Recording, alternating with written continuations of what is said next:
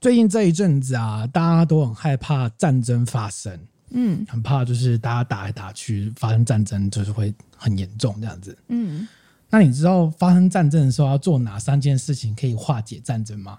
化解战争哦，我不知道。告诉你哪三件事，你知道吗？好，投降、说对不起跟送花。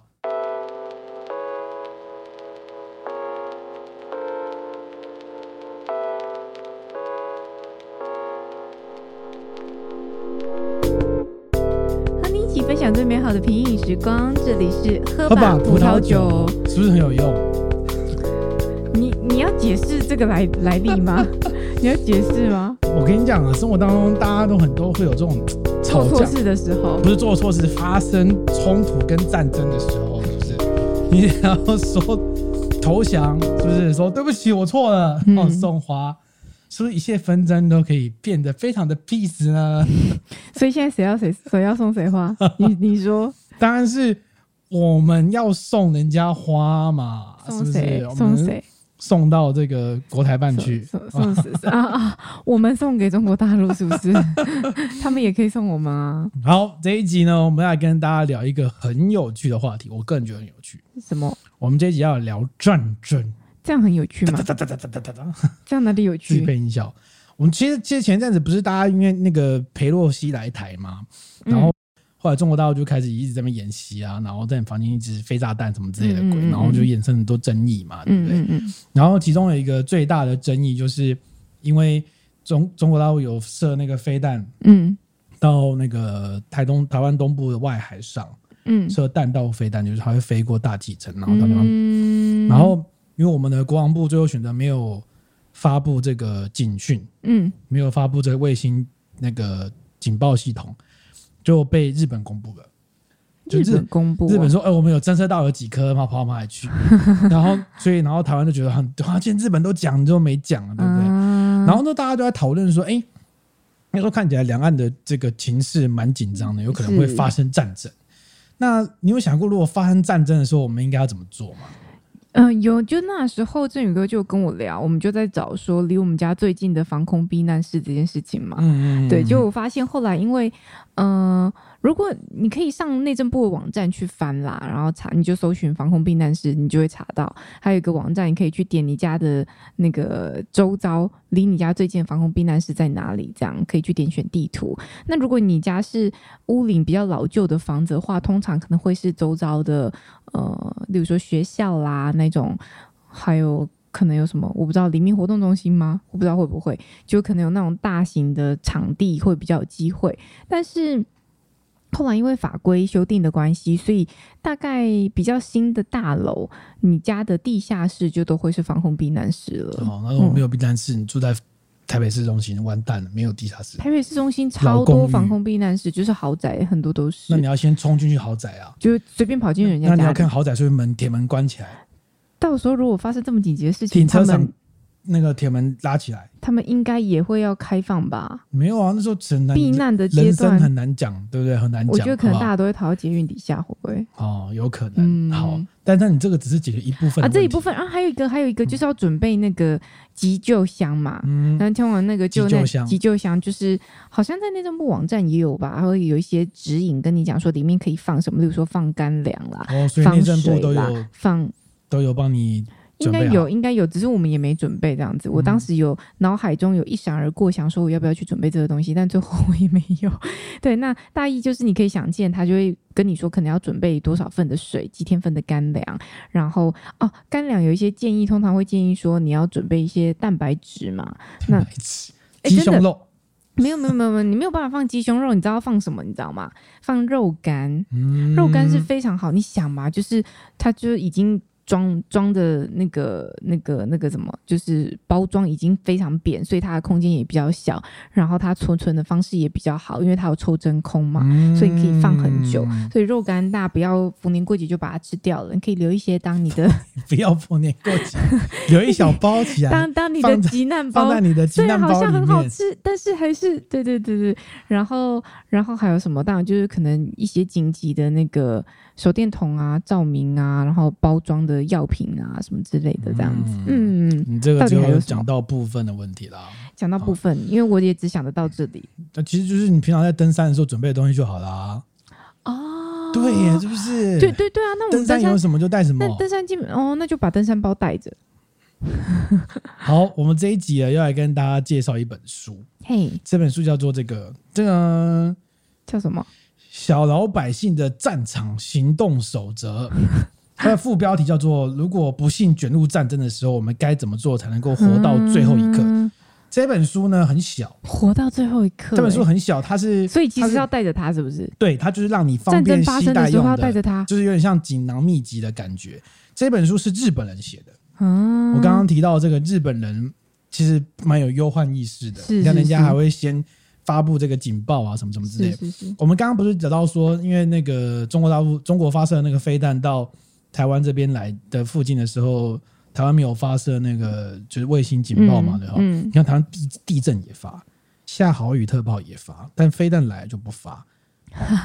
但是日本，你这样比，你这样比有趣，本来就是啊，你说有道理。我们现在还有高温警报啊，高温高温没有，高温不会发，高温不会发，高温不会透过卫星警报系统发。哦，对了，不会哔哔叫啦。呃，对对对，但是但是会 哔哔叫的是微波炉跟烤箱，你搞错了啊。不是不是不是，等一下，我上次还是我收到是那个气象局给我的，对你收错了，对不起对不起。然后然后这个，但是日本呢，他们当时北韩在发射飞弹的时候，嗯，是有发的。他们有发给民众说，现在邻国北韩发射了几枚飞弹。嗯、这本这本书啊，它的作者是日本人，嗯，好，刚刚讲了，是一个日本人，他们一个、嗯、他们一个组织叫 SMT Outcomes，这个组织是一个安保公司，嗯、就是一个保全公，嗯、保算是。然后他们专门提供这个日本陆上自卫队，就是日他们日本的陆军。嗯，做那个绳索救援跟战斗技术的指导这样子，嗯、然后也会提供一些民间企业这种保护教育训练措施。嗯嗯嗯，然后还会比如说日本企业，假如他们有一些被恐怖攻击的这个需求的时候，嗯，要询问他们的专业建议，建议嗯、他们会帮你开会，然后帮你研讨说你要怎么样应对，嗯、就是一个专家。嗯，然后另外一个作者，这个作者两个作者，另外一个作者就是叫川口拓，嗯，但他他没有参加过参加过战争。但他是野外生存的教官。哦，也是日本自卫队危机管理队的教官，就专门教人家说你在发生战争要怎么样这个求生存的这种模式，跟教自卫队这样子。那前面这个 S N T Outcomes 呢，就是他这个组织。这本书是因为其中一个队员，但那个队员是匿名，嗯，他没有揭露他的真实姓名，所以就这两个人，然后写了一本这样的书，也是给日本人看。但是后来台湾有人翻译，这样子看好像还蛮符合我们的。嗯，那我那时候看到，我觉得哎、欸，好像可以来研究一下，因为不然都没有人讲，我们连警报都不发了，是不是？这个 情况是不是要自己研究一下？只能自救，但是它里面讲了很多务实哦，就是我跟你讲一下这个书，这个书大概分成几个章节，嗯，它章节就大概是发现说，如果战争开始前会有什么征兆，嗯，然后战争刚开始发生会发生什么状况，嗯，然后你可以干嘛，然后发生中。跟发生尾，比如说占领的时候，你可以发生什么状况？嗯，他说一个一个告诉你，你要注意什么事情，讲的非常非常细哦。从准备的东西，要采取的动作，跟你要有什么样心理建设，他会跟你讲得非常清楚，嗯、很有趣。所以我今天这第第一 part 来跟大家分享几个这个书中觉得很有意思的部分。嗯，一开始发动战争的时候呢，他就跟你讲，是战争发动前会有什么样的迹象。是是，我我很想知道，知道我们现在的迹象到底到哪个阶段？他就说了，他说战争发战争要开始前呢、啊，可能会有些恐怖攻击，因为敌人会去扰乱国内，他可能会做一些骚乱干嘛的，嗯，他测试你的那个社会的应变程度怎么样？哦，但是有时候恐怖攻击又不一定是嘛，对，所以就是常真真假假很麻烦，对。然后，但是他觉得有一个基照可以注意，对，就是你要留意。外国的大使馆是不是在你的国家开始撤退？哦，对对对对对对，他说这个是非常重要的基证。嗯嗯嗯嗯嗯，他们通常都敏敏感度很够。对对对对对。所以呢，要平常要多看新闻报道。哦，这是作者提出提出的第一个忠告。OK，你要留意。好，OK。然后他就描述一下说，现代战争的发动方式通常会怎么做？对，他说通常的方式就是他会先用弹道飞弹，就是中国前阵子发射那个飞弹。飞到大气层，嗯，然后再下来打这样子。对，他会先用弹道飞弹去摧毁你的重要设施，譬如说是防空或者军事基地或是重要的公共设施，嗯，先摧毁一波，嗯，然后再派飞机丢轰炸弹下来。嗯。而且现在的飞机呢，因为技术很先进的关系，那个飞机并不是像在你在电视上看到一样，是看哦有飞机飞过来，然后就这样不会，嗯，你通常看不到飞机，因为它飞很高。哦，哦。然后一样是丢炸弹，先丢一波之后，然后再派人登陆占领，哦，先把你中弄清清掉嘛，哈。然后一般来说啦，因为他文中一直提到说，现代的战争，因为如果你是无差别乱丢的话，通常会受到国际的谴责。所以通常通常嗯会锁定重要的公共设施或是人比较多的地方做攻击会比较多，例如总统府吗，类似或者机场之类的机场的问题，嗯嗯嗯，大概是这个样子。大家有概有个概念，就是一般作者描述说这个现在战争会发生就是三个步骤：弹道飞弹，然后丢轰炸弹，嗯，然后再派人登陆占领这样子。好，好，所以他就告诉你，那我们现在开始啊，那你事先要做什么准备？嗯。他有提出第一个很有趣的参考点，就是说你要建立自己的这个开放式的安全圈。嗯，什么叫开放式的安全圈呢？嗯、这个是一个思考工具。嗯，就跟动物很像，就是你要判断你那个动物的领域观念很像。嗯、他就说啊，对他们保全来说啊，就是保全会有那个，他们会大概分三个区。嗯，是红区、橘区跟黄区。你如果把你要保护的人想象成一个。核心，嗯，那红橘黄就是三个同心圆这样子的概念哈、嗯。那其中呢，红区就是最近身的区域嘛，对。那橘区就是手枪可以射到的范围，嗯，好。然后黄区就是步枪可以射到的范围，嗯。那当你这个保护的对象一起移动的时候，这个圈圈也会跟着移动，概念上是这样，嗯。所以他认为说，一般人也可以把你自己的住家用这样的方式做划分，就是。动物会有领域，比如在那边尿尿啊，你大概知道动物那个领域的观念是什么。嗯，但他认为人也会有。嗯，所以你平常的时候呢，你就要准备纸本地图。纸本地图，你要纸本地图呢，大概把你家的区域呢划成红区、橘区跟黄区。嗯，在哪个地方是你可以做啊？这个地方如果发生事情的话，是我比较可以掌控的。嗯，然后哪些区是哎、欸、过去可能会有点危险，大概有个模糊的概念。这是第一个。那第二个就是要准备纸本地图，原因是为什么呢？因为警报来跟飞弹来的时候啊，哦，你第一个你家附近的街道会面目全非，对，因为都炸烂了，对，好，那第一个关键就是你会想要赶快理清楚这个你现在所周遭环境的秩序，对，第一件事情就想要知道你的家人在哪里，对，你家人可能在不同的地方嘛，对不对？对对对，所以他第一个要准备纸本地图，当然也是因为手机可能没电，哦，可能没讯号，所以要纸本地图。哦。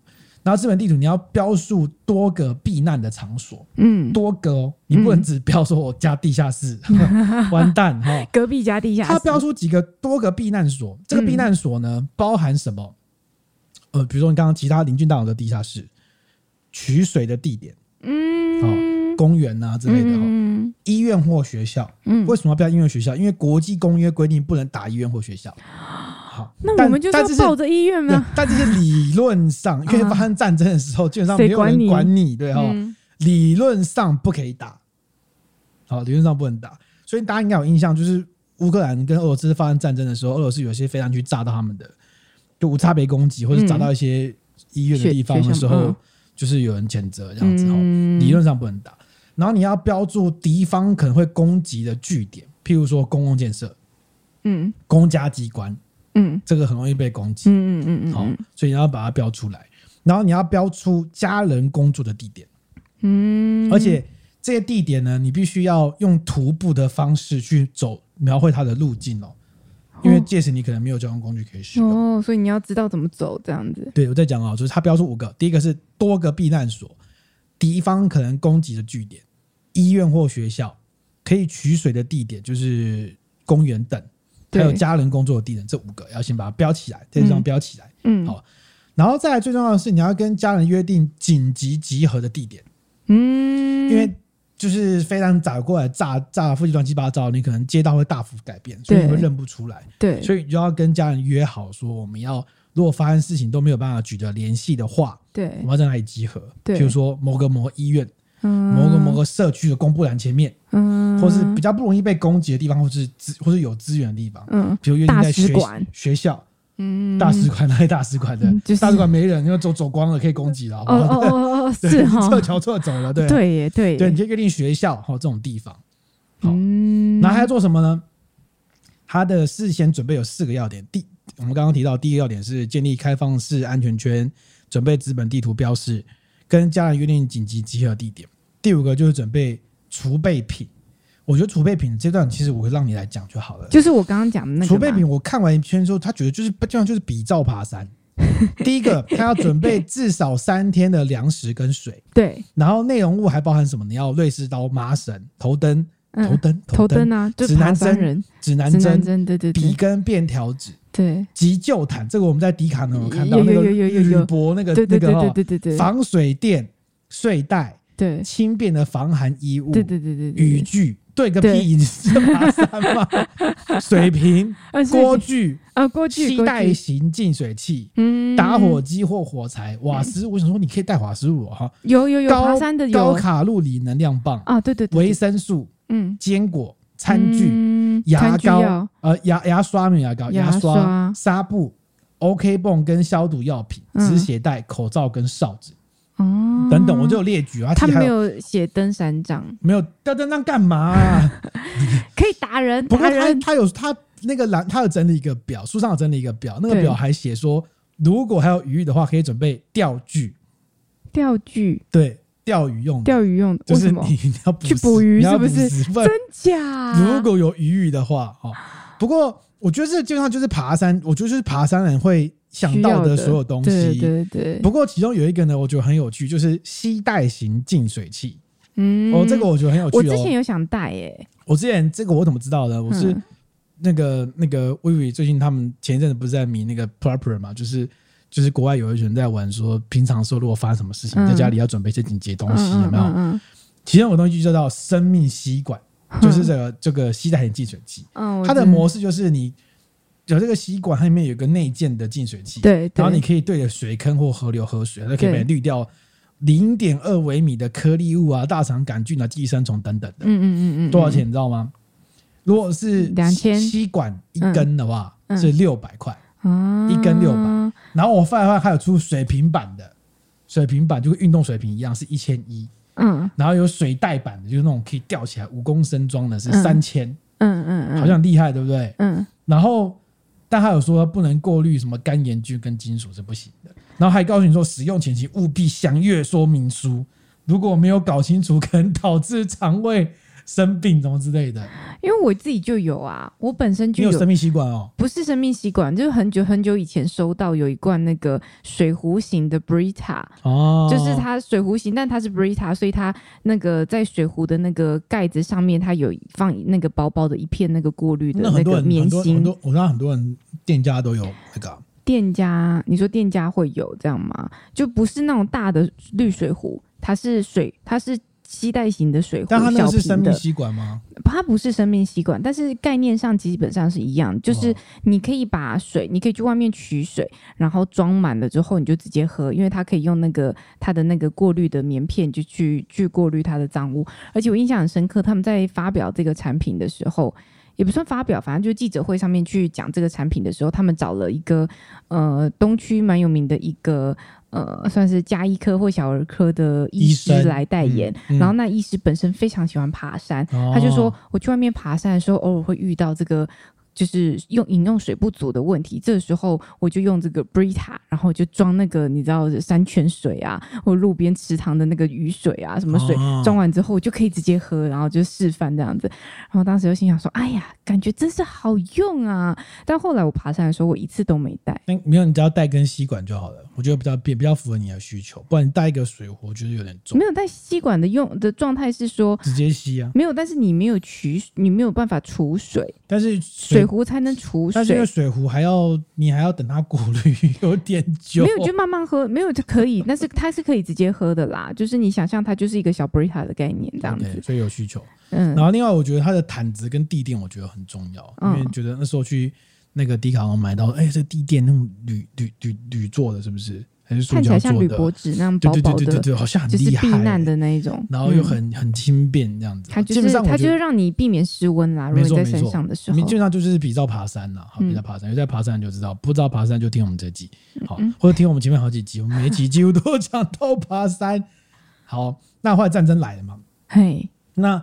就战场会发生很多很多事情，然后我大概看了那本，因为那本书其实没有很复杂，大概翻过很快就会大概了解。那、嗯、我整理了几个战争来的时候要应对的十个要点，嗯，很有趣的要点，可能是你有些没想过的。好哦，好，第一个要点就是你要远离人潮聚集的地方或重要的公共设施旁边，比如像核电厂。对，所以我看到电影觉得说，哦。原来搬离台北也是有好处的，哎、欸，很难说，因为到时候攻击就会一直打台北，但是他也有可能去攻击机场啊，就就打没有桃园那另外一头啊，我们这边都不在我们这里，就打台北是有好处的，台北东西是有好处的啊。啊，然后第二个件事是，如果你在人群中，刚刚不是说会发动恐怖攻击吗？有可能。那如果你在人群中遇到有人用刀子攻击的话，他是说。有经验的攻击者啊，用刀子攻击，基本上他不会允许你呼救，你还没呼救就把你干掉了。哦，所以呢，嗯、你看到有人用被用用刀子攻击，或是用刀子攻击别人的时候，你要高喊“有刀子”，要让旁人知道，不要说救命啊，这样。对，你要让大家知道这个是有刀子，有刀子，对对哈。然后他也提供了几个建议，但这个建议后来我记得很深刻，是当时在那个。正节对的时候，大家就有些讨论。那我们再帮他复习一下。嗯嗯嗯嗯。譬如说呢，你要拿背包出来挡。嗯。对，这大家很常见嘛。哈，拿背包出来挡有点距离，因为你要为了让对方无法判断包包跟你的距离是多少，就要稍微包包要稍微拿出来一点。嗯嗯嗯。但是你不能呢，第一个要素就是你不能把手露到包包外面，你不能抓住包包，你要你手要躲在包包后面。哦好细微，因为你手落在后面，你手会被砍到，对，所以要躲在包包后面这样子。对，然后你手背也不可以拿直的，因为拿直的，你这边手臂就会被砍，所以要有点弯曲这样子。嗯嗯嗯。然后甚至还提到说，如果你人员当中你看到有人拿刀子要砍，你要卸下你后背包的时候，对，你卸下来的时候那个动作，是要把包包朝外，嗯。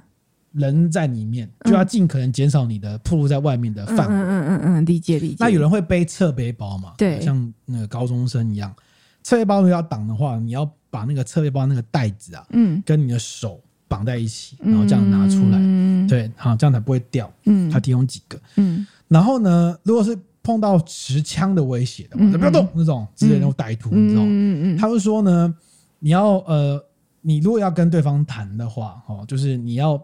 动作不能太快，嗯，你每做一动都要跟对方讲我现在要干嘛，嗯，譬如说他跟你讲说，这样这是抢劫啊，比如说钱包拿出来，说好，那我现在我的口我的那个钱包在我的口袋里面，那我现在要用我的右手去拿我的钱包喽。嗯，我先跟他讲清楚，嗯，然后再去拿，嗯嗯嗯。然后这个时候，如果你只要有个动作，就是随便乱掀衣服，他马上就开枪了啊，因为很敏感哈，敏感，就是做每做一动之前都要先跟对方讲，我现在要干嘛，嗯嗯，我要用我哪一只手干嘛干嘛干嘛之类的哈。好，第四个，那就飞弹来的时候怎么办？哦，飞弹来的时候，他说要远离窗边。要尽可能的压低身体找掩蔽，因为会有玻璃炸进来。没错，而且我这边又讲到一个跟房地产有关的，看很有 feel 的东西。你说，他说呢，在中东这种战乱的国家，没有一个人会把床铺设在窗户旁边。哦，因为很危险，因为玻璃破，随时就会飞弹到你。所以你看床铺。设在窗边，果然是和平时期跟高房价时期的产物。嘿，只有高房价才会设计出这种不合理的房子，这种床铺都在窗边，嗯、然后大家完全没有想到可能的危机是什么。嗯，真的是思考的模式很不一样，是不是？对、哦。然后再来就是，如果炸弹来，你要趴下，嗯，然后尽可能的把脚啊朝窗边或比较危险的地方，因为头是比较重要的。哦，理解。哦、然后你要张开嘴巴。用手捂住耳朵跟闭起眼睛，这个大家应该知道，因为冲击波可能会造成造成你一些内脏的伤害嘛。是，然后要这样做。那如果被炸弹来来，你被击飞出去了，嗯，好，那你要怎么？你要可能昏倒飞飞出去干嘛？那、嗯啊、你醒来的时候，这很戏剧化。醒来的时候呢，你要先睁开眼，确定自己看不看得见。哦，左右眼都要确认哦。天哪！然后再是你要从指尖开始慢慢活动，不要急着站起来，从指尖开始慢慢活动。嗯，要确认四肢有没有损伤。嗯，而且你除了确认就是从手开始动，再从从再动动脚之外，你还要搭配眼睛去看。嗯，因为如果你是被炸断手了，你可能会有知觉。对，但是你手已经不见了，所以你觉得哦，我有知觉，我其实但你手已经不见了，所以要眼睛看哦。对，然后确认身体跟手有没有受伤之后，然后再确认有没有出血或流鼻血，因为如果你有出血或流鼻血，可能就是内伤。嗯，哦，被七伤拳打到内脏了。嗯嗯。然后站起来，如果头晕呢是正常的。嗯。但是不要急着摇晃头部，千万不可以摇，不可以这样摇晃头部是不行的，就漫画式那是不行的。然后再慢慢站起来，这样子哦。然后另外还有提到加压止血法，这个其实好像大家同学都学过，就是大家都会用绷带把它绑起来，平常受伤受伤也会这样做。没错，哦，我我我看到这边啊，就觉得说，哎，其实这个在危机的国家还是有一些概念，比如说我们从小教地震，对，他会告诉你说地震还是要躲在什么黄金三角，大家记得吗？嗯，就什么柱子跟床铺的那个底下倒下来的时候，刚好形成一个三角空间。嗯，这个书里面也有提到。好，然后第六个，如果你有想过，万一是丢过来是核子武器怎么办？我我只我只觉得就是大家会一起死，会一起死嘛？哎、嗯欸，他有明白的跟你讲，如果丢过来是核子武器要怎么办？怎么办？当然，这是前提是你活下来的时候啊。第一个是不可以直视爆炸点，OK，因为会瞎掉。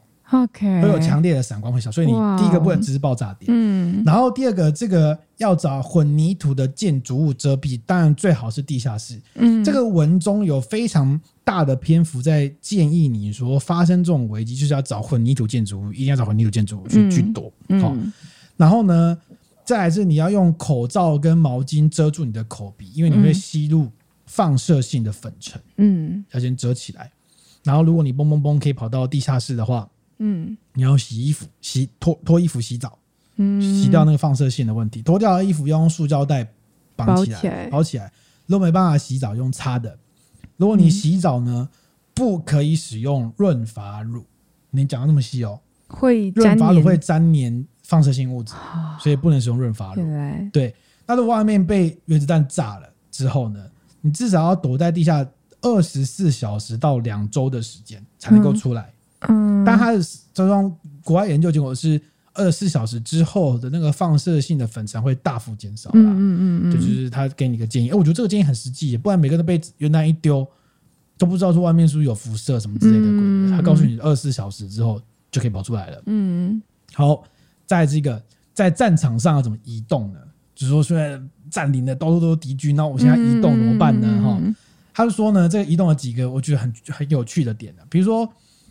第一个，你要尽可能的模糊你身体的轮廓，因为他说人判断人脸的轮廓就会有几个形状，譬如说四肢的形状，对，好，或者是说你的手臂的跟身体的间隙，对，或是走路的时候双脚之间的间隙，都会容易被判断成人，对，或是你是圆形的头跟颈部被判断成人，对，所以你就是要尽可能的，比如说穿戴娃娃装，哎，这本书上也有教，教你怎么做遮蔽装，对哈，比如说你在。要被要怕被发现的话，就尽可能夹紧你的腋下，哦、看起来没有手，哦，有没有，或是双脚并拢之类的哈。哦、那比如说，如果我们常常看到那种警匪片，就是我在走走走走到那个墙角的时候，我要探出去看有没有人，对不对？对，那通常很搞笑一点，就是你探出去有个头，刚好就被打。对，好，他因为你看得出来是头啊，所以要怎么样看起来不像头呢？他就说，你可以用手遮住你部分的头部的轮廓，再把头探出去，嗯、看起来就不像一个完整的圆形。哦，就不会被变成是人，就就是反正就要看起来，对对对对对，看起来有点奇怪这样子。对对对对对对对对。如果我现在有看 YouTube 影片的话，可以看一下小妖的示范，遮起来。对对对，就是把它遮起来，就是哈，对，或是绑头巾，绑头巾看起来也比较不像，对对对。绑个大蝴蝶结在头上，哦，那会被视为是迪士尼跑出来的，就直接开枪打了，好不好？布娃娃，对。然后他提到一个在夜间遮蔽，要找遮蔽的地方是要去哪里找？嗯，他又提供一个非常务实的建议。他说，最好在夜间找遮蔽的地方，其实是光线的正后面，譬如说贩卖机旁边的阴影啊，躲在那边其实是看不到。那是因为日本很多贩卖机，或者是电线杆旁边的阴影哦。你在电线杆很亮的时候，你在旁边其实容易看不到的，所以容易找遮蔽物。但是，但是敌人也可能躲在那里。敌人也知道这一招，好可怕哦！还有几几个就哦，你也在这，对，还有几个务实的建议。嗯，然后再还有提到第八点，就是被占领之后，女性要怎么办？哇，这个很危险吧？嗯、对不对？烧杀掳掠就是女性会很危险，对吧？嗯，还有几个务实的建议啊，女性建议要剪长头发或剃光头，哦，或者是还要穿长袖长裤不化妆，维持肮脏的样子。哦，就是一遇到战争就先把头发剃掉，看起来是哦，看起来是为什么呢？他说把眉毛剃掉。他说强暴这件事情呢、啊，虽然都在打仗的时候没有什么法律可言嘛，对，但强暴这件事情对军方来说多半也会视为犯罪一种，只是他要不要追究的问题。嗯嗯嗯。所以多半在战争的时候，军人如果发生强暴行为，多半他就打算要把你杀了。哦，他一定要把你杀，因为他也是犯罪，不管什么他都是犯罪嘛。是，所以他是认为说尽量要减少发生这种情况。但如果发生这种事情，你就知道他对方一定要杀了你了。好，要哇塞，要有这样的心理认知。好啦，那就是那这个这个这个真的好实用哦，很实用哦。就是记得说，就是那要准备一把剪刀，把自己的头发剪坏。不用准备，眉毛马上开始剃了。眉毛啊，现在吗？Right now 吗？不是，之后打来就马上开始剃。哦哦哦，然后那个眉毛就剃，就是把它。剃掉好啊，我觉得眉毛剃掉应该就可以吓跑很多人吧？吓跑很多，就是 眉毛先。Only Only 眉毛先剃掉。到炭治郎跑来找你，我跟你讲。为什么？鬼啊！鬼 鬼，就是眉毛先剃掉，头发剪得乱七八糟，然后脸上涂污泥这样子。OK，好，就我大概是列举几个我在翻书上提到我觉得很有趣的建议啊。嗯，第九个他会提到在战场上的心理建设。我靠，谈到这个程度，你看，他说。战场上压力很大啦，因为你刚发生那个飞弹攻击的时候，一定是四周都残骸啊，嗯嗯嗯，然后会一直会很多哀嚎、跟尸体、跟石块，嗯，然后你一定会丧失对环境的判断跟安全感，然后会非常压力会非常的大，然后没有什么道理的死亡跟规矩会一直出现，嗯嗯，就莫名其妙就死了什么之类的，嗯嗯，然后所以很多枪声跟哀嚎，所以压力会很大这样子，然后他书上就鼓励你说，你就要做好觉悟，就是。这个世界，这个情况就是没有道理的，所以你一定要不要再遵守那些规矩了。是，你，你要想想你的目的是要保护家人，还是要活下来？想清楚，是做到底。嗯，那如果你会碰到说要投降，是怎么办呢？他有投降的心理准备。嗯，第一个投降前一定要把所有东西都吃掉。为什么？因为你不可能有再吃东西的机会，可能不会有，所以你存储存好的东西呢，嗯、你要投降前就通通把它吃掉。嗯，OK。第二个就是不要期待，但也不要后悔。嗯，因为你期待就会失落，嗯，然后会剥夺你的生存能量，嗯，所以很多这个虐待俘虏的方式就是一直剥夺你的期待，嗯，让你就是打打，就是说不会有人来救你，或者让你以为有人来救你，最后又没有人来救你，剥夺你的生存能量，你就会很快就想要死了，嗯，所以他就是你不要期待，也不要后悔，对你做的决定就是做了。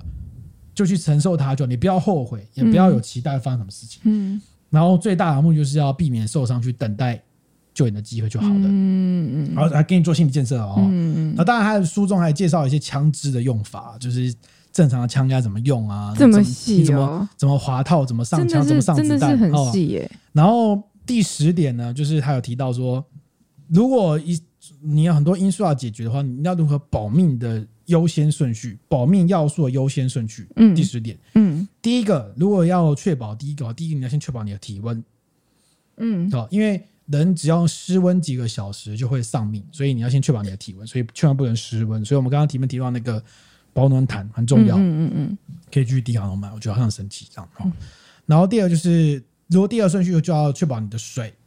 因为人没有水可以撑七十二小时，但没失温只能撑几小时，所以要确保你的水。嗯，所以那个生命吸管，这个有爬山的人应该都知道吧？对嘛？对，这就是很像啊。哦，第三个就是火，就如果你可以生活的话是很好，但是生活很多要素，因为生活会有气味，会有烟，你会吸引敌人过来之类的哈。好，然后第四个才是食物，嗯，就跟人的尝试有点相反，人可能会先确保食物。嗯，大家说人没有食物期可以撑二十到三十天。嗯，所以食物其实没有你想象中这么重要，因为我们有脂肪啊，对，保命的用具，就是脂肪，对啊，对啊，对。然后大概是这个十个要素，嗯，然后最后还有结语。啊，结语就是说呢，他鼓励大家，希望大家都不要用到，呃，就是为了保护家人，你一定要撑下去。他其实是写给你在战争的时候看的，然后他还鼓励大家说，你做任何事情想清楚之后再做决定，但做决定就不要后悔，也不要怀疑自己的判断，嗯，一样都消耗同样的能量。你要放在正面上，不要把它放在负面，哦、然后为了那个目标而坚持的下去。天哪，我觉得这个听起来也蛮像职场上班族的感觉？突然有一种警示感，也是生存啊，也是生存。对啊，嗯，所以这本书我觉得它它它还搭配了一些漫画啦。那个漫画我就看完之后有一点点沉重，因为它真的，因为它其实谈到的战争面是很残酷的。譬如说，嗯、譬如说，他告诉你，他甚至还告诉你说，如果你被绑起来的话，嗯，通常会是什么情况？比如说，会绑到手，把你头抱起来，然后画给你看，嗯、然后呢说他。就敌方会怎么想，会尽量让你不要知道什么，不要知道什么，就等于是帮你提前做心理建设，嗯，让你让你都知道说会发生什么事情这样子。对。然后，但是也有一些情况是，譬如说，发生战争的时候，被炸弹丢过来的时候，你可能就已经挂了。嗯。那或者说，你核弹丢过来，你就是找不到，你就找不到混凝土。嗯。找很怎么办？他说：“那就拿块布啊，有总比没有好。”哦。会有会有一点点这种。看起来是没办法，但还是鼓励你尽可能去做。对，就是就是就是感觉上你已经很在一个很绝望的环境之下，他还是会跟你讲说，你还是有一些可以做的方式继续撑下去，这样在鼓励你。对对对对对对对对对对。哇！但还有谈到了生化武器啊，什么什么之类，然后就提到很多细节内容。嗯，我个人是觉得。我不能说实用啊，因为我没有用，嗯、因为我没有用。我不想要它很实用，说实用怪怪的，但是我觉得是一个很好的心理建设，嘿特别是对登山族来说，欸、就哦哦对嘛，我就多买这个 是为了什么什么什么，OK，对不对？所以我觉得好像呃，对我觉得对大家心理建设来说是蛮有用的。这个编排我大概翻了一下，就是它的编排上面也非常的。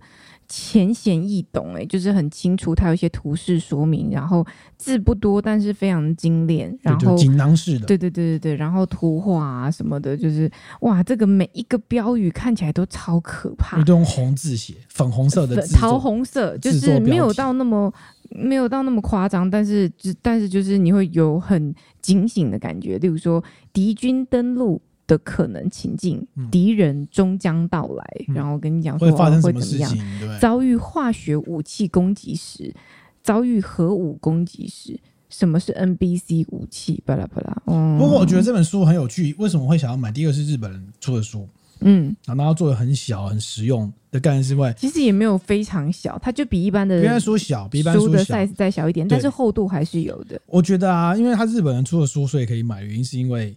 如果今天这本书是台湾人出的书，大家可能觉得啊，危言耸听，好闹口脸，对哈。那如果是美国人出的书是啊，美国人那那么远，对哈，对哈。但日本人这种危机感，我觉得好像很很好像有有信度，好像有信度。哎，对哈，他们曾经被原子弹轰炸过，所以写说原子弹怎么多。好像很合理耶、欸，他们是世界上唯一被原子弹轰炸过的国家，跟你讲这个很合理吧？跟你讲说怎么避免核武对不对？哦，嗯、对啊，这个推荐给大家，这个小老百姓战小老百姓的战场行动守则，好，看起来是蛮好看的，真的。但是希望就是大家都备而不用啊。但我说真的，我觉得我们的。就是怎么军训课怎么干嘛？这是很需要讲这些东西啊，模拟一下是不是？没有到模拟，但是讲一些基本的基础知识跟概念总好过你在那边拿拿枪，然后没有在干嘛吧？说到模拟啊，嘿我这这个中秋连假我去看了那个最新一集的《全员逃走中》。欸逃走中现在变成这种大概每半年播一集延长版的那个吗？不是不是不是，他现在，在我，我也在看《全员逃走中》啊，最新一集吗？八月底的那一集。没有，我昨我昨天在在，因为我连假回台中嘛，中部我也在家看《全全员逃走中》，是电视上播的，电视上播的，那应该不是最新的，很旧。我我现在看的是最新的那一集，在八月底播，他们在一个岛上这样子啊，在岛上、啊，在一个岛上，然后岛上也有居民啊，或干嘛的，嗯、然后逃走中就是你知道会有很多互动嘛，对，游戏嘛，因为某种程度蛮像的，因为你。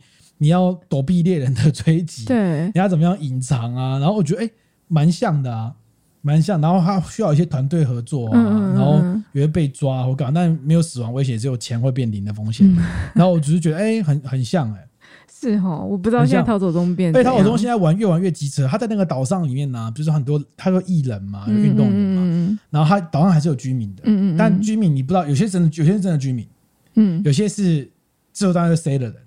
然后旁边就有个老婆婆，老婆婆说：“哎、欸，你是那个谁谁谁吗？对，好喜欢你哦。”我看到那一集是那个刚好有那个以前你还记得妖怪手表吗？嗯，有怪有怪，那个团已经解散了，那个叫军 fly 已经解散，但是他们跳舞的时候是年纪很小的时候，现在已经长大，但已经解散了。所以里面就有两个是那个当时那个军 fly 的成员，嗯，然后就有俊跑就跟他说：“哎，你是那个那个妖怪手表吗？我好喜欢你们哦，你可以跳一次给我看吗？之类的有没有？”然后人家就很开心呐，对对对，他跳给他看，对不对？啊，猎人就来了。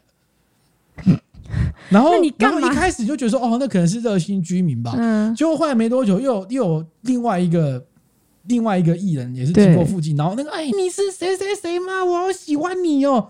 然后那个又被抓，我想说，这个人一定是制作单位谁的，他故意扰乱你，你知道吗？好坏，好坏。然后，然后它的居民有些是真的，有些让你可以躲到家里面，嗯，你可以躲进去哦，嗯。但是猎人也会进来，哦，那那那那。他不能阻止猎人进来吗？没有，猎人会进来，所以你躲进来，猎人也会进来，所以你看你要不要赌？哦，那因为那个《绝地逃生》中，大家剪辑又剪辑，好像猎人随时都看得到。对对对，其实猎人很辛苦哎，怎么样？因为他一开始总共才四个人，他要在这么地方走来走去，他其实很辛苦哎。嗯。然后我看到那些集里面有两个这个那个冬季奥运金牌的选手，嗯，一个是垒球选手女生，嗯，一个是那个滑雪选手，嗯，然后有真的超会跑的，但再怎么会跑都没有猎人会跑。真的猎人到底为什么这么会跑？我这次看《全员逃走中》是好像是十年前的旧版，然后也是它里面有那个什么足球队的，然后有冬季奥运的滑冰选手，嗯、就是然后就超强啊！你不是跟我看同一集吗？我刚刚也是讲这两个、啊，是吗？不不，好像好像你是滑雪，你是滑雪，对对对，不是在岛上。我这是十年前的版本这样子，然后最后还是没有跑得赢猎人呢。就只要猎人看得到他，他最后他他都还是会被抓到。看起来还是要那个啦，就是你要你要左右跑，你不能跑直线呐，跑直线太危险，你跑直线拼不过他的。对，可是你左右跑，就是你当下很难判断啊，就那个状态。这个有曾经在日本的这个二 C H，就是日本的 PTT 啊，日本的 PPT。有人曾经 po 说：“哎，我曾经去制作单位当过猎人，嗯，然后然后分享一下经验啊。理论上呢，就像制作单位就是希望你都是田径队出来的人，他说专门找大有田径店出来的人。哎，其实他们待遇很低耶，哦，真的。你觉得参加一个全员逃跑中待遇猎人的待遇多少才合理？”我们那天就在看啊，因为他我看的那一集是他还有延长赛，原本可能只是七十五分钟，好贱哦。然后 对，然后他最后给你加赛，跟你讲说，那最后剩下六个人，六个人就是要最后猪死战。嗯。延长无限期，无限时间，哦、就是要杀到最后一个人这样子。嗯、然后猎人原本前面他不是会什么放一百具猎人或者这种桥段，嗯、放一百具猎人，然后他们又可以把它冷冻，然后猎人就停在那边就不动，就有些人就是一个静止式就不动。嗯、然后想说天哪，他这样要撑过一整个节目超累的，这样加薪吧。然后我就在想，这到底要多少钱哦？多少钱？可能如果以台湾的薪水，至少要三四千。没有，他们其实很低，一天抓到一个两千日币而已。啊，他们是算算业绩的、哦，他们有底薪，那底薪也是很低。我撇过数字有点忘，但是大概就是大概当然就是也就这是个一两万日币左右的水准，哦、就是零演的概念。天哪！然后西装跟墨镜基本上有你可以自备，但是主办单位也会也也有也有也有那个这个赞助的模式。嗯嗯。然后然后你觉得猎人要不要休息？一你们要吧？对啊，对哈。其实猎人可以休息，只是不会拍到而已。你可以喝水，他们有补给站哦。然后如果你要喝水，也可以，他因为他有随行摄影师嘛，你也可以给他用东西吃哦，是可以，是可以。不管他怎么玩，对不对？然后有规定说不能不能看的摄影师抓人呐，但是我觉得这个很难。比如说有些人会躲在车旁边，车旁边旁边就有摄影师在拍，对，那你要当做没看到吗？怎么可能？会会哦，对，他会当做没看到，因为他说有有一些节目桥段会是一开始没多久就有人被抓。嗯，这制作单位会告诉你说，你可以先装没看到，不然就是 那游戏强度要兼顾一下。欸、这这题，我昨天我跟我妹有聊天聊天，我们有提到，我们有在讨论，他们就说他会好像会设置一些假的摄影机。就是有摄影机在跑，哦，他同时有在跑，但其实他没有在拍艺人，哦，所以他会扰乱你，所以你看到有东西在动，不一定是真的有艺人在。所以就是猎人本身，他那个资讯资讯要有一定的限制，不然就很很难玩。就他会被扰乱这样，很难玩嘛。嗯嗯嗯，对啊。然后我我因为我看的最新那一集嘛，中间会有广告，嗯，你知道全员逃亡中现在玩到什么程度吗？嗯，他们有出手机游戏，这不稀奇嘛，对不对？他们有做舞台剧。哦，全员逃跑通通做舞台剧，但是他没有剧情啊，要做？有，还有他一定有剧情啊，做舞台剧，然后他还出什么，你知道吗？连载漫画，嘿，哇塞！我我看到舞台剧我都傻了，就是舞台剧会有那种猎人跑出来，然后会有那种假装的逃跑者，然后有剧情，你知道吗？我说哇塞，就是你真的很会玩。然后他们有出什么，你知道吗？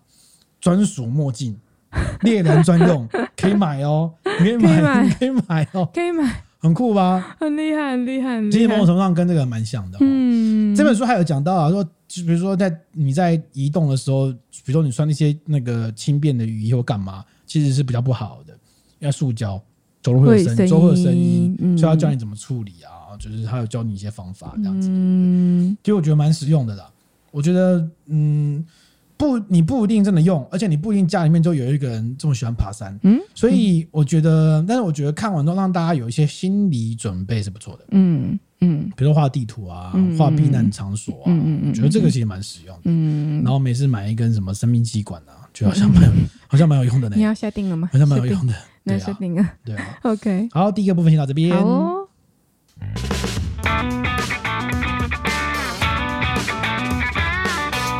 好，第二 part 我们要来聊的酒呢？嗯，哎、欸，这一 part 今天这一 part 都是我来 solo，会、欸、会觉得很无聊？不会，我觉得这样很好，很好吗？嗯，既然我们这里讲战争嘛，对，那我们这战争，我们就来讲用酒，受战争影响的酒的历史，讲、哦、一些有趣的故事。好啊，好不好？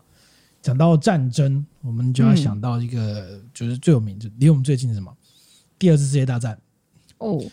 第二次世界大战其实离我们没有很远诶，嗯，大概就是六十七十年左右的事情，嗯，而且很近，大概就是伊丽莎白二世有经历过的时候，是，好，是，对。谈到二次世界大战呢，就一定要先讲一下这二次世界大战受蹂躏最惨的就是法国的香槟区兄弟。香槟区为什么蹂躏最惨？你谈到香槟区的历史，嗯，每个人都会跟你讲到。那时候他们有多惨？嗯，因为法国的香槟区它位于德国跟法国的交界，嗯，然后它并不是一个有天然屏障的地方，嗯，我最近在看一些那种中国的 YouTuber 啊，他们有些呃有人就玩那个什么西部自驾，嗯，他会在西部，然后开一大圈，哪边的西部？中国西部，中国的西部，然后他们就会去一些那什么剑阁，嗯，很很有名的那种关口，你知道吗？嗯、然后什么长城的那个。最西边的那个关口之类的，嗯，然后就跑去看，说哇，那个间隔就是在在四川嘛，嗯，那个间隔就旁边两边都是很高的山，然后中间一个很小的地方就有个关卡在那边，嗯，你就设一个关卡在那边，你根本就不可能突破它，嗯，但是香槟区又很惨，因为它基本就是比较广阔的，没有什么天然的地方，嗯嗯，所以人家打法国的时候，基本上就直接碾过去，嗯。在二次世界大战的时候呢，这个香槟当然不免俗，就是被德军占领。嗯，而且二次世界大战在一九三九年开始打哦。嗯，法国在一九四零年就投降了。嗯，打刚开始打就投降，就是一开始就被猎人抓到的意思。卡古投降。嗯，然后投降呢，因为德国当时很多高阶军官喜欢喝葡萄酒。呵呵嗯，拜托，这个法国嘛，终于被我占领了嘛，我还不喝爆？嗯，对不对？他们为了确保。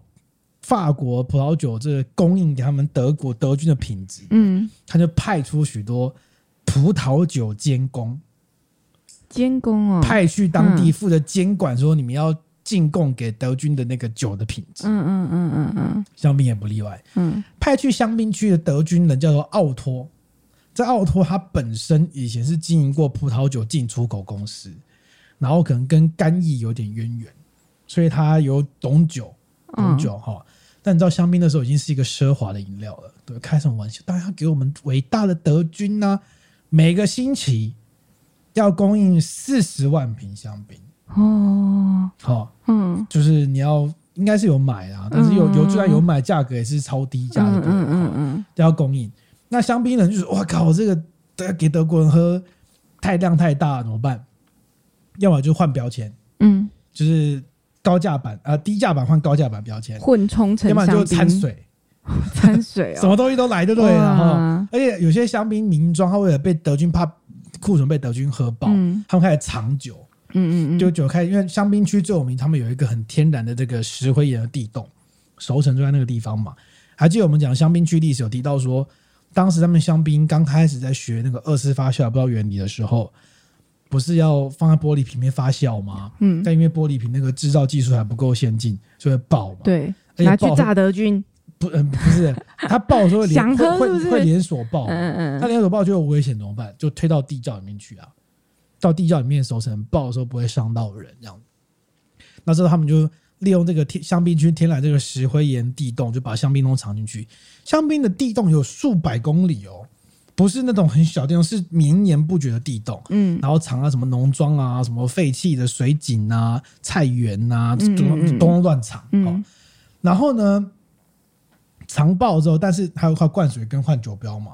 但是我们刚刚提到德军有只白痴。嗯，我经常会派去的香槟呃葡萄酒监工，一定都是稍微懂酒的人。是这个奥托呢有懂，而且你很难混过关。嗯，而且他不但懂哦，他脾气很火爆，爱生气。嗯，好，他这个有一次在奥托呢，就是叫那个泰廷爵，就是现在很有名的一个香槟酒庄，就是二当家的来当家的来说，哎，妈他妈，你们香槟妈提供的水是不是太差了吧？喝起来跟洗碗水一样。嗯，然后那个当家听了回来说，反正你们也喝不懂。嗯，然后这什么奥托马里贡上面小伟就把他抓起来关。嗯，好，然后。就是，所以他是非常火爆，就是他叫人家来喝酒，一不开心就直接骂人，然后就把人家丢进监狱，你知道那被统治的时期。那因为德国人喝爆香槟之后，香槟酒商觉得不行，我们这样复刊不了，他们需要团结起来。于是他们在一九四一年的时候，有几个酒庄成立了香槟工会 （CIVC），就是现在的香槟工会，嗯，就在那个时候成立的。你想有多难得？这个工会是在战争时期成立的。可见他们那个团结度有多高。嗯、他当他们当时推举的这个香槟工会的主席是摩埃尔酒庄的老板，嗯，然后叫 Vogue 伯爵。嗯、这个伯爵因为他来自于欧洲的名门望族，就是、嗯、就是我跟那个巴拿马总统也有点交情，嗯、就是有虽然是法国人，但是他就是名门望族，所以他就是人家不会轻易的对他怎么样，哦、这样子，你知道吗？好，然后去跟他协商说啊，我们这个不行啊，不能那么多，去跟那个奥托协商这样子。是但是这个奥托，我们刚刚不是说他不是脾气很火爆嘛？他当然也就是反正管不了我嘛，所以他有时候也会因为这个东西跟这些这个香槟工会就很紧，这关系很紧张。嗯，还有一次吵架，他就直接把他老板抓起来判死刑。谁把谁抓起来？奥托把这个香槟的摩 A 的老板、哦、对抓起来判死刑。哦、好，结果香槟区呢，因为把我们主席抓起来了，嗯嗯嗯，集体罢工。嗯，你妈的被被被控制的地区还集体罢工，当时就很会罢工、欸。对，当时就很罢工。法国人的故事里面就罢工。然后后来德军又好好妥协，了，暂缓判死刑，然后就把他送到集中里面去，集中营。嗯、就后来没多久，就是盟军就是攻回来了，这个酒庄老板就被救出来了。嗯。这个过程还发生很有趣的事情，就是在一九四一年年底的时候呢，那个德军有一次要求那个把香槟酒做特殊包装，嗯，要稍微要耐热，因为他送往一个非常炎热的国家，嗯，那香槟又觉得很奇怪，他每次给我们下订单都去不同的国家，嗯，他这次是要去哪里？就几番打探，哦，叫我们送去埃及，嗯，德军要我们送去埃及，为什么呢？那是不是代表你们接下来要打那里呢？哦，对不对？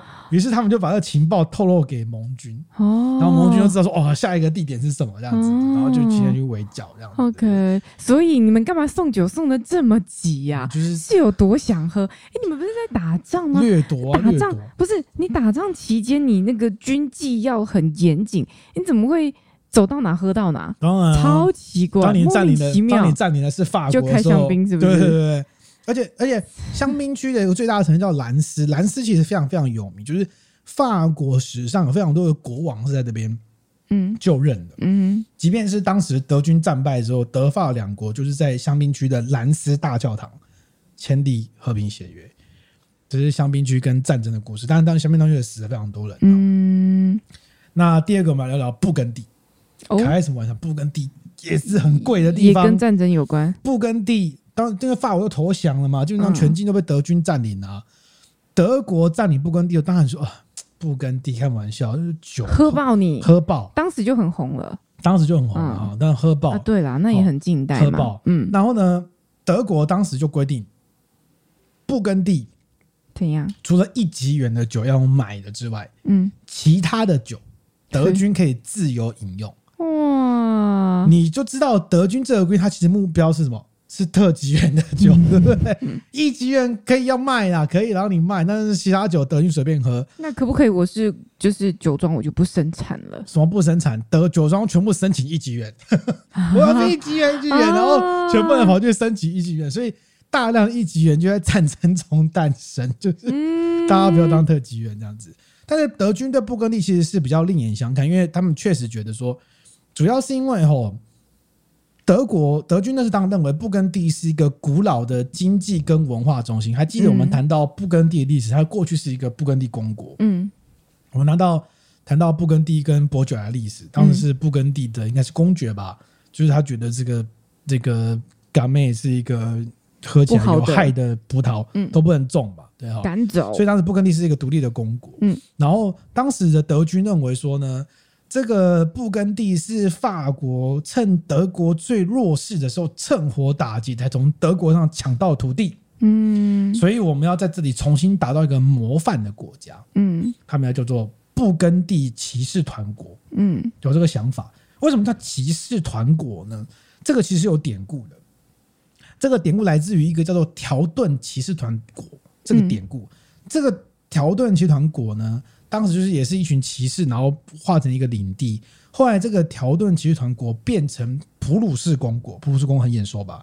普鲁士公国就是德国的前身，就是德国后来统一之后，就是从这地方开始。所以他们认为说，我们要打造个类似的概念，他们有提出一个想法，要提出要做一个布根地骑士团国。嗯，就当他们对布根地是比较礼遇的，除了喝爆你们的酒之外，基本上对你们人没有干嘛。对哈，对。那波尔多就没这么好运了。怎么样？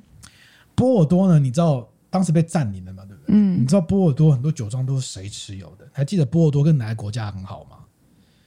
嗯，是英国啊，英国人嘛。对啊，对啊，对啊。当时不跟波波呃波尔多很多酒庄是英国人跟犹太人持有的。嗯。开什么玩笑？强，强暴你们犹太人是吧？强暴占领的，哦，又买。但是有一些波尔多的酒，虽然德国人当然是用买。但是你知道，当时波尔多人没什么定价权利，就用超低价格出清流血价，嗯嗯嗯，大那个强制收购，而且当时德军呢，他又控管了这个有色金属的生产，所以导致当时葡萄园有一种可以防止发霉的一种这个化学用剂，叫做硫酸铜，就喷一喷就不会发霉。但是呢你控管了铜的生产，所以这个就停产了。嗯，停产之后葡萄园就发霉，嗯，就容易发霉。然后再不用说，当时很多年轻的。男性都去上战场，嗯，所以二战那些那段期间，就一九三九年到四五年左右，波尔多葡萄酒的生产品质普遍都不佳，嗯，但是在这种情况之下，那个时候的波尔多的产量竟然增加了，比战争前增加，是因为 被迫吗？就不得不增加产量，因为就是德军的要求，或者是？也不是增加产量，基本上就是你要喝嘛。你要买假水，反正我就通通拿去酿，我也不减脂，葡萄我也不挑选，从通通都去酿，你要什么给你什么，哦，根本上跟香槟的掺水有点像，只是说我都不挣扎，然后不挑了，哈，都都去酿的酿，所以产量反而比二战前增加。嗯，但是你知道，我们刚刚讲过，德国不是会派葡萄酒监工吗？对，波尔多也有呢。对，波尔多派去的监工呢，叫海因兹。嗯，这个监工呢，他原本家族也是做葡萄酒贸易的，嗯，然后就派去，就是派他很懂的哈，就他发后来发现他无法控制，为什么？失去控制？为什么？因为波尔多酒庄送来的葡萄酒不但品质烂，产地讯息都造假，然后很多资讯都乱七八糟，然后导致他根本无法管，然后就抱怨说这群人就是无无可理喻的产物，他完全没办法管，啊、对。然后，所以波尔多在那个年年代里面，就是大家全部都给什么，都给乱弄，乱弄，乱弄，弄，一直到一九四四年、四五年法国光复之后，嗯，这个情况才获得改善。嘿，所以有波尔多那时候是一个混乱的状态，混乱的状态，听起来很没有纪律，没有纪律，就是可见葡萄酒这种东西必须是要心甘情愿才能够生产的东西。你看嘛，对，每一个只要心不甘情愿就给你乱弄、乱弄、乱弄，对不对？所以我们现在杯中可以喝到这种。完整的葡萄酒算是蛮蛮幸运的，酒酒庄心情好，酒酒酒农太平盛世的阶段才有办法有这样的享受。没错，那讲到这个葡萄酒呢，让我们不免说，我们现在讲一下清酒跟战争的关系。嗯，毕毕竟我们现在也是有历酒师驻店的呢，是，是不是？历酒师身份多元，历酒师驻店。好，清酒呢，也有在二次世界大战的时候，也有一件跟清酒历史影响非常深远的事情。嗯，因为当时战争刚开始的时候，原物料不足，嗯，所有东西被拿去前线去打仗嘛。那米就被要求要节约，不能用多米，不能让你这么爽的拿米去酿什么清酒，不准。对啊，米那时候应该是珍惜资源，对资源嘛，对对对，没错。嗯、但是。大家还是想要酿酒啊，还是有些消费，就是我酒酒造还是要靠酿酒来活嘛？怎么办？嗯，有一些酒庄呢，就开始来研究我们在清酒中加入酿造酒精，嗯，增加它的那个那个那个那个容积的量，嗯，还有增加它的酒精浓度，嗯嗯嗯，这个就是现在的本酿造的前身哦。本酿造就是一般的清酒，你可能精米不合。可能磨的比较高，然后再加一点酿的酒精，让它比较多嘛。嗯，你现在喝到的大吟酿或是吟酿，就是没有标示纯米的，也都是有加酿造酒精。嗯，就是从这个地方开始来的。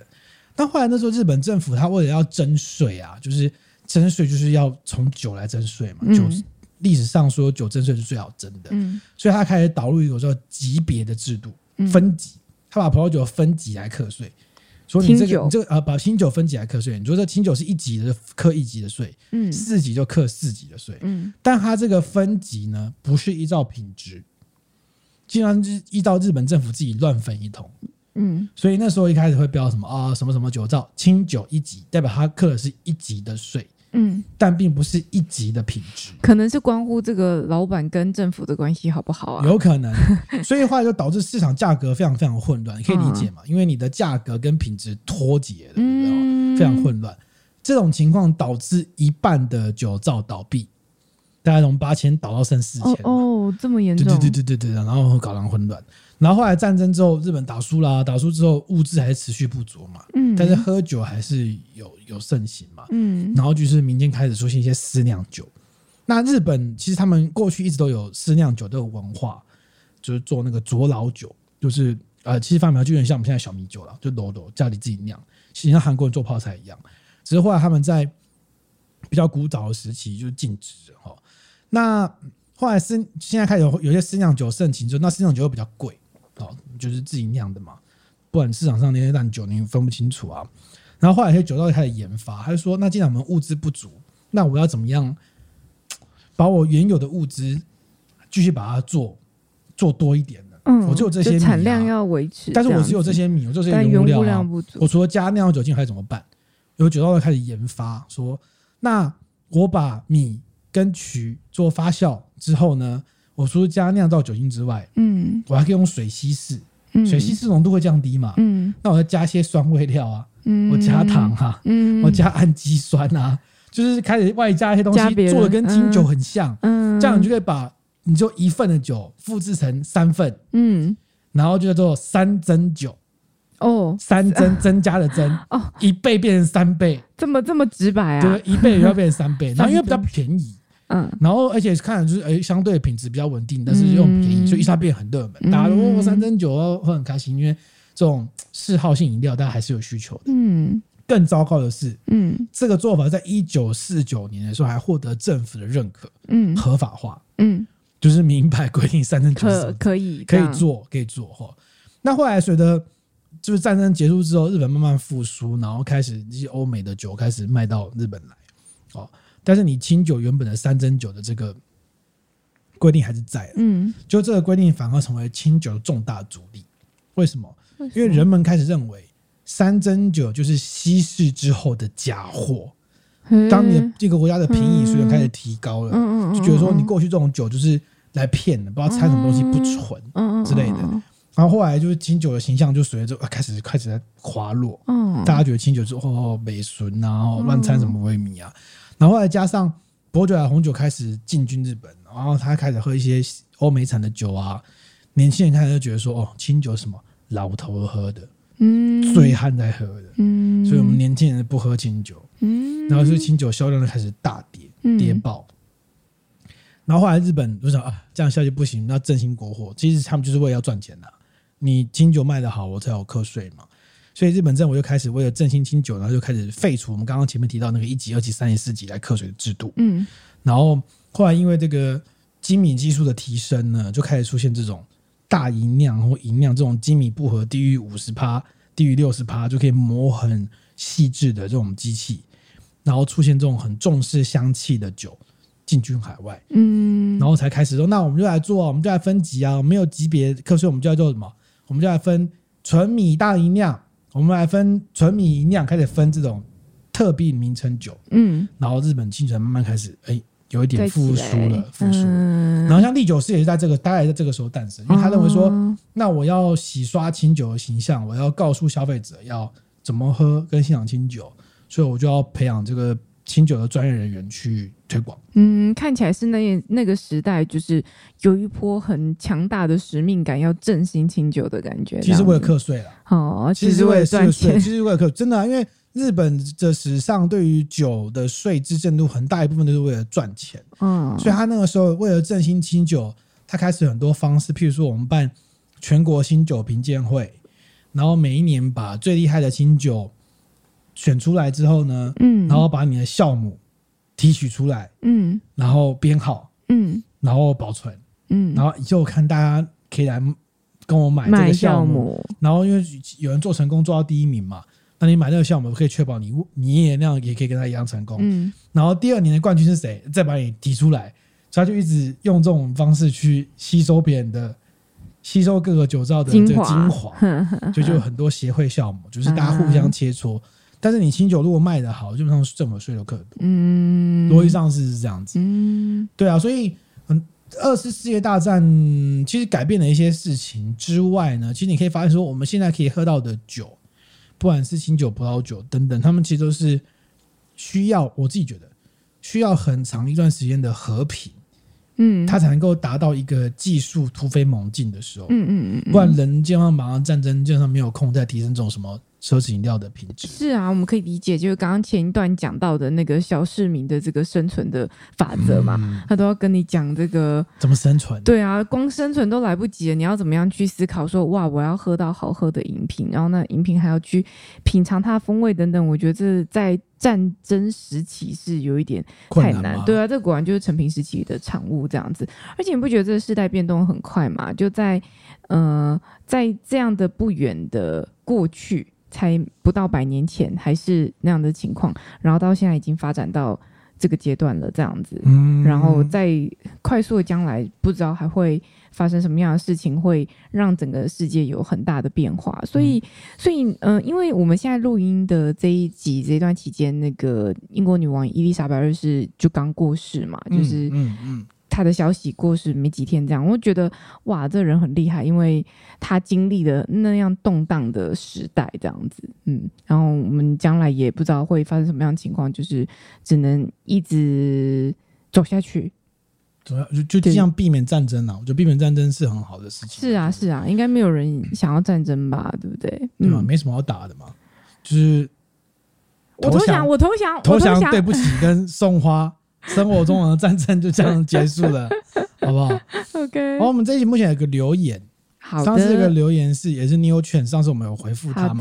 他这次又有回复给我们，嗯，他有提到说，哎、欸，因为最新一集的 Podcast 听他的留言被 Neo 劝，觉得超级羞耻，W W W W 就是笑脸的意思，然后非常感谢，然后。他说把我名字打出很失礼，但没关系啊，因为用听的嘛，所以不会知道，啊、这是正常。对，然后说自己不是当记者的，其实也不没那么严重啊，当记者也没什么好的。他很认真听哎，对。然后恭喜正宇哥高分拿到清酒的证照，也期待之后能够听到更多清酒相关的知识。不过我真的觉得我们讲清酒那两集，不知道为什么收听率超好，我也不知道为什么。真的？对。等一下，他怎么知道你高分拿到？你有讲，你有说你是高分拿到？因为一定高分啊。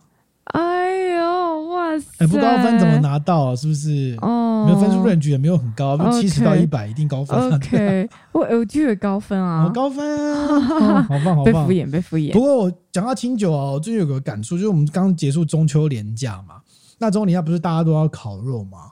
然后我今年那个想说，哎，然后立酒师，我们就来实验一下好了。我就准备了这个葡萄酒跟清酒，嗯，都是市面上容易买到的版本，嗯，我准备了一支那个波尔多的波尔多左岸的红酒，嗯，拉巴特，然后准备了一支这个葡萄酒界圣大家都公认的公认的呃意大餐的气泡酒，我准备了一支 Prosecco，嗯，然后我准备了一支月桂冠的升级大吟酿，就是月桂冠用他们什么厉害的研发出一种酵母，嗯，那酵母号称可以是这个两倍的大音量响起，嗯、就一大堆的苹果跟那个香蕉香气，嗯，然后准备一支黑松白雾的爽酒版本，嗯，然后放出来给大家喝，我觉得非常非常明显，嗯，在这种混乱的场合大餐之下。清酒还是胜出非常多。嗯，我觉得有没有可能一个情况是，下次可以来试试看用清酒搭配比较西式的料理。我例如说，我随便讲哦，炖饭呐、意大利面呐、啊，或是我不知道牛排，可以有有人实验过。那个欧子华老师有实验过，嗯，他有全部玩一玩一顿，全部都西餐，然后全部搭进酒，有是可行的。我觉得。嗯我觉得为什么在这个混乱的场合里面会觉得金酒比较好搭，是因为你看我们烤肉会有什么东西？油烟，有有有不是有油烟是因为有了，好不好？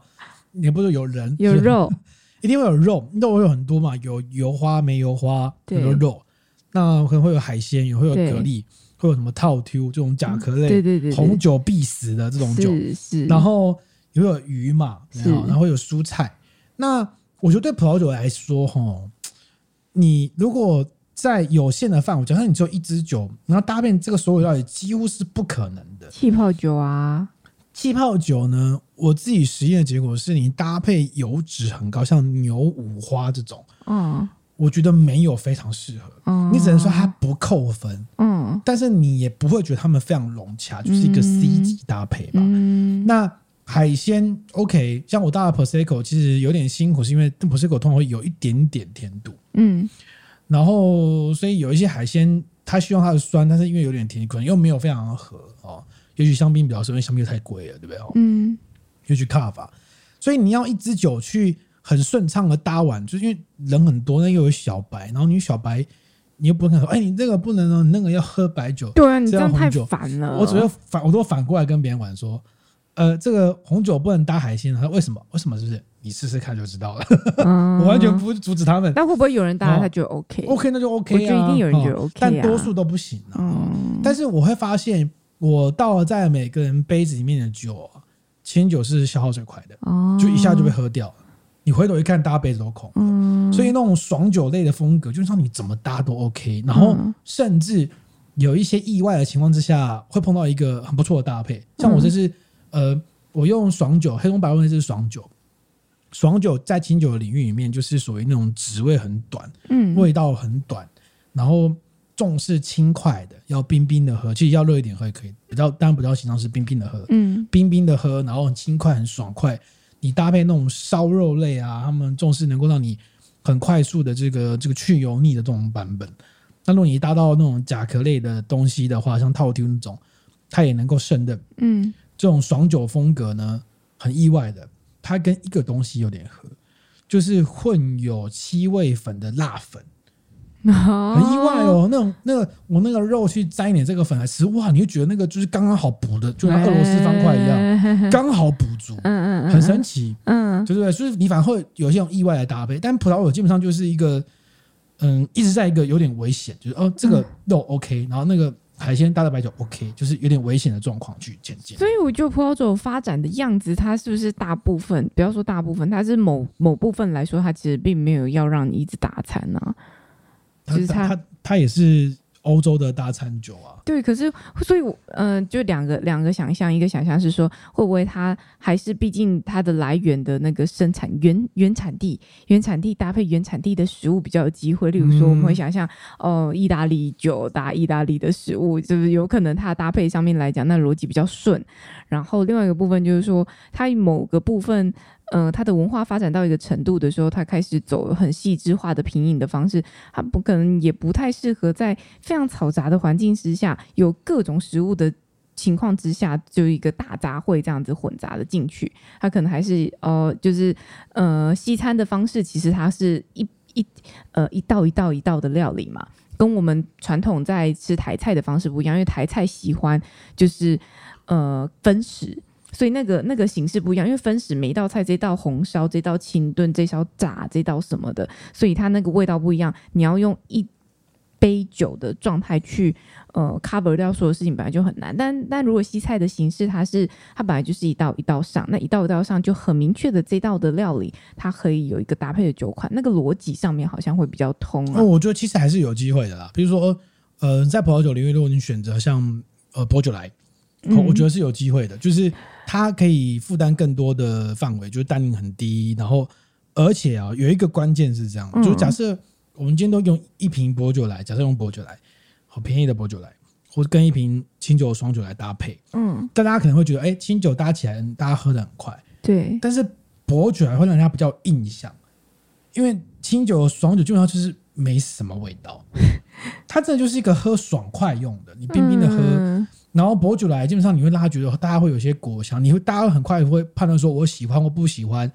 或者它有没有什么迷人的香气？它是一个比较有印象的酒。对，我觉得那就是它的特点啊。对，然后另外一个比较，如果如果现在有两瓶酒，然后都能够一支酒打通海的话，嗯，葡萄酒还有一个劣势啊，嗯，就是它的温度要求比较高，嗯，就是像爽酒这样的酒哈，如果你们像我们在上唎酒师课程的时候，爽酒这样的酒呢，它可以从很相对偏低的温度，可能十度、十五度。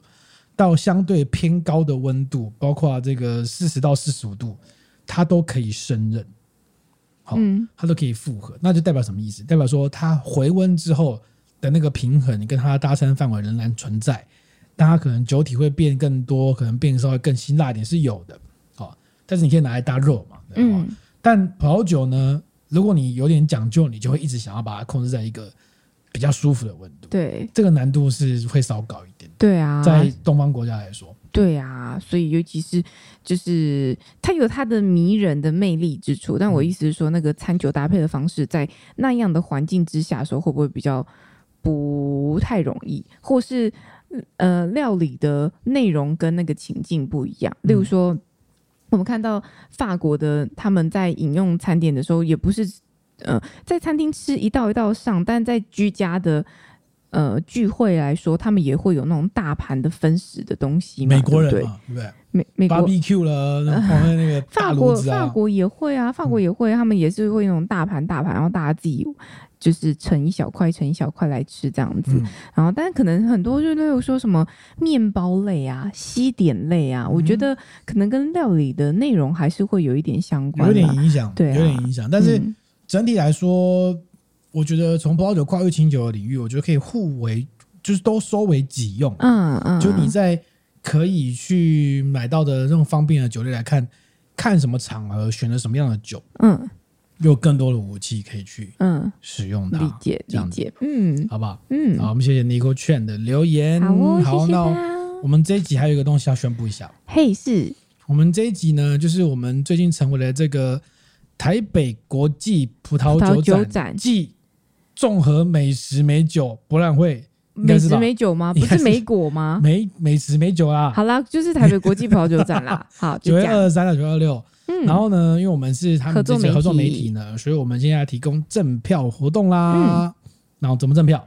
好，就是大家可以到我们的 Apple Podcast 的留言，或是我们的呃 YouTube, YouTube，嗯，可以在底下留言，然后说你最喜欢喝吧葡萄酒的 Podcast 的哪一集，然后以及为什么？就，简单的心得就好了。嗯，你可以说想要很正也可以，不要给过，不要那么敷衍，害羞说那说我很帅也可以，我给过。你给过，我给过。我想听真实的回馈意见啊！对对对，没有，就是简单留言说你喜欢哪一集，然后大概。简单的心得、想法的心得是什么？随便聊都可以。嗯嗯嗯。然后我们就会联系你，我们一个人可以送两张票。对，一个人送两张票。然后我们只有五个名额，我们总共会送出五组这样子。就五组。如果太多就就随便抽，就是看我心情。哎，没礼貌，我们一有一有点顺序啊。如果太多，好好好，一优先顺序这样子。对对对。然后我们有留言，我们就会主动联系你啦。对，没错。嗯。好。然后会寄寄到你家，把票寄到你家，免费赠票。OK OK。好，那我们今天这集就到这边了。好，你现在收听的是苏打朋友。他这他是今天讲了一大堆战争的赠语，他是刚睡醒的小妖，对对对对对。如果喜欢我们节目，欢迎到 Apple Podcast 给我们留下一个五星好评。你也可以到我们的呃 YouTube 跟 IG 跟 Facebook 去看更多跟葡萄酒相关的信息。然后我们的信箱是 Tipsy with me T I P S Y W I T H S E at gmail